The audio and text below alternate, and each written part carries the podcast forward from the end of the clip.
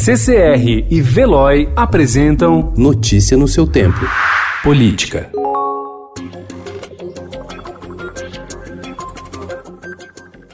O presidente Jair Bolsonaro desobrigou repartições públicas de prestar informações pedidas durante o enfrentamento da crise causada pela pandemia de coronavírus. Em mais uma medida provisória, publicada tarde da noite em edição extra do Diário Oficial da União anteontem, o governo suspendeu os prazos para que a administração pública atenda às solicitações feitas via a Lei de Acesso à Informação, que determina o máximo de 30 dias para respostas a demandas de qualquer pessoa. A decisão causou forte reação de entidades de transparência e de jornalismo, como a Associação Nacional de Jornais. Para a organização não governamental Conectas Direitos Humanos, trata-se de um ataque a um dos pilares da democracia. Parte do Congresso já discute formas de derrubar a norma.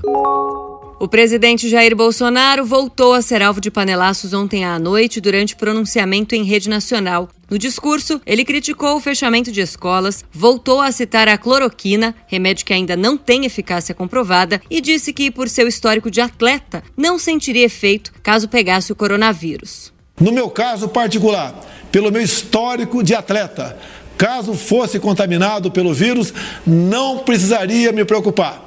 Nada sentiria ou seria, quando muito, acometido de uma gripezinha ou resfriadinho, como bem disse aquele conhecido médico daquela conhecida televisão.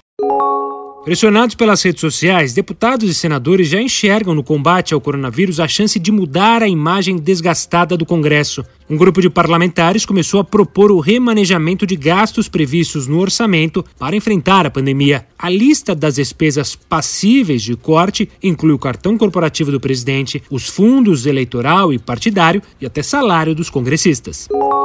Após reunião com o presidente Jair Bolsonaro na manhã de ontem, governadores das regiões Sul e Centro-Oeste cobraram mais ações da área econômica para lidar com a pandemia do novo coronavírus. Apesar de anunciar 88,2 bilhões de reais para estados e municípios, o presidente ouviu pedidos de esclarecimentos sobre a distribuição da verba.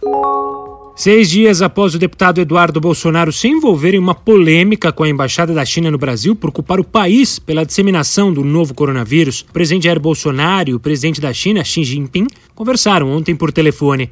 Segundo Bolsonaro, a reunião tratou de ações contra a pandemia e da ampliação do comércio entre as duas nações. Notícia no seu tempo. Oferecimento CCR e Veloy.